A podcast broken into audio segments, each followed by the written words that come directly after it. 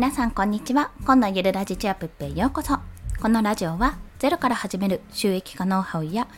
子育てフリーランスの働き方についてお話ししますはいということで本日のお話は図解デザイナーのつまずきポイントです。すいません、噛みました。もうすでにつまずいてるっていうところですね。まあ、あの、図解に限らず、デザインやってると、あるあるじゃないかなって思われることなので、まあ、こちらを皆さんにシェアしたいと思います。まあ、こんな人におすすめってところで、図解デザイン、まあ、もしくはデザインをするときにつまずくところって何ですかと。最初にちょっと先にね、知っておきたいっていう方はよろしければ。また、あると便利なスキルって何っていうところでお話ししていきます。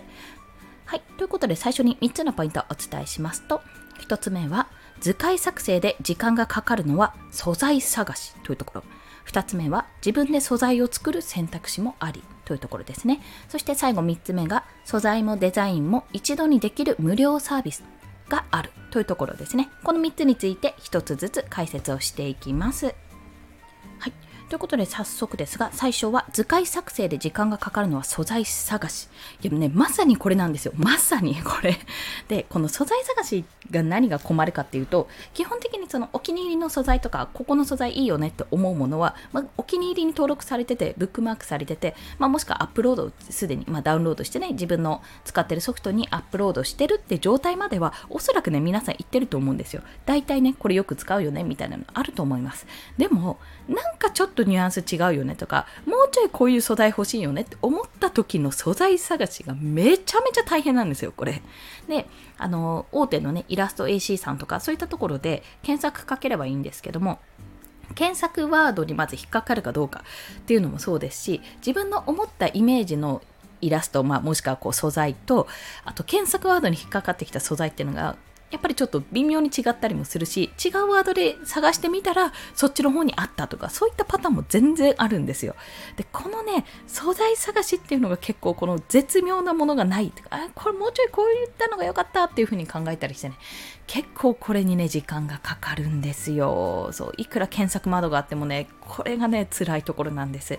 で、まあ、一応素材を使うにあたって商用 OK とかあの再配布ダメとかそういったものも一応確認はしてるんですですけどもそういったものも確認せずにやってしまうとねまたあのツイッターで発信して、あ、じゃあこれ、Kindle 本の表紙に使ってみようなんてことをやってみたら、商用ダメですみたいにちゃんと連絡してくださいとか、別途料金払ってくださいとか、そういったのもあるので、あの、サイトを使うときにはね、必ずそこは確認してください。あの、利用する方法というか注意事項ですね。そういったところは必ず見るようにしてみてください。まあ、これは余談になるんですけども、はい。で、2つ目が自分で素材を作る選択肢もありってこと。そう、まあね、わかんないものは、なんかないなと思ったものは、自分で作るっていうのも全然選択肢としてはありです。というのも、私自身、うん、あの、図解作成の案件をいただいて、まあ、こんな風なイメージですっていただいたものがあるんですけども、例えばキャンバーですね、私の使ってる、今メインで使ってるツールが CANVA、キャンバーっていうあの無料で、私のはちょっと有料版使ってるんですが、その無料で使えるツールとかプラットフォーム、デザインのプラットフォームがあるんですね。まあ、そちらを使って、そこで素材を探せるので、まあ、いろいろ探して、それに見合ったものとか全然あるんですよ。あるんですけど、探して組み合わせるよりこれ書いた方が早いなって思って私の場合結局あの iPad と Apple Pencil 持ってるとね自分で書いて素材として出したんです。そんな形でもしねイラストスキルがある方もしくはまあちょっとしたものだったら結構ね Apple Pencil と iPad の組み合わせは最強なのであのなんかうまく描けないなって手書きはいけるけどちょっとデジタルイラストはなって思ってる方はこれで練習するとね全然マウスとかより使いやすいです。かもしくはオートシェイプみたいなあのパワーポイントとかそれこそオフィス系であるオートシェイプ噛んだオートシェイプ。でピクトグラムみたいな感じで作ることも可能なので、まあ、そういったものをね駆使して作るっていうのも全然あり。でイラストレーターがねおそらく一番これは使いやすいはずです。自分で素材を作るなら。私ちょっとねイラストレーターそれで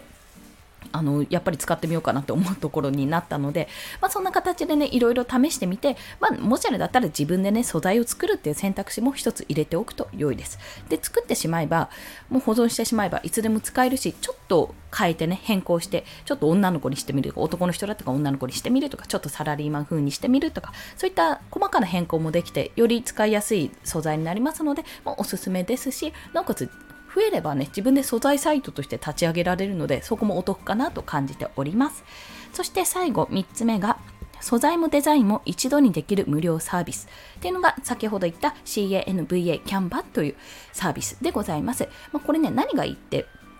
アプリもあるんですよ。私もね、正直、正直というか、実は携帯から始めて、まあ、チケットを作ったことがあったんですけども、いやパソコン版がめちゃめちゃ使いやすいし、何よりね、その、そこでも保存できるし、自分の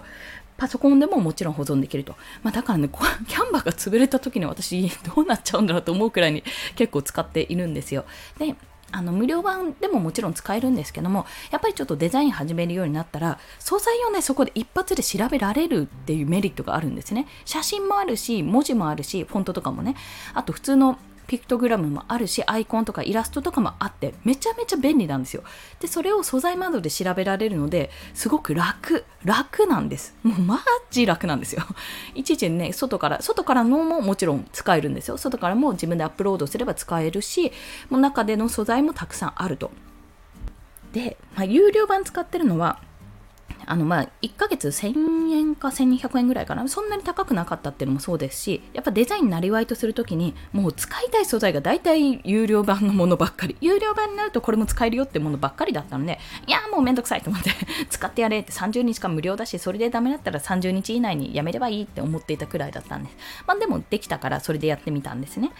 でも最初に自分のコンテンツの例えばブログのアイキャッチとかを作る上だったら全然無料で事足りるのでもしよろしければ自分でデザイン始めてみたいと思われる方は今回リンクを貼っておきますのでキャンバですね有料だとサービスは多数だけども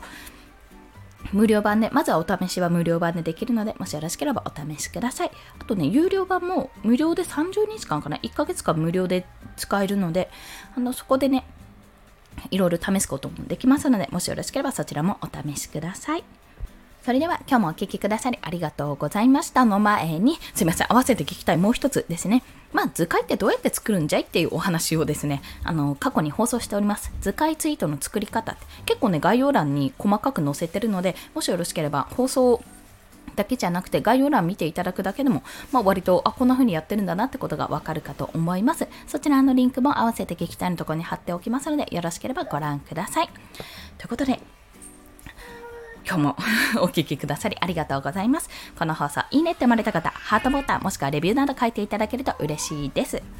また、スタンド FM では1日3放送しております。フォローしていただけると通知が朝昼晩と飛びますので、よろしければフォローもお願いいたします。まあ、そんな形でね、私が昔々デザインやってた、まあ、ワードとかでね、ゴリゴリデザインをやっていた時よりかは、めちゃめちゃ使いやすい世の中になったので、よろしければ無料でできるところから皆さんデザイン始めてみませんかっていう、そんなお話でございました。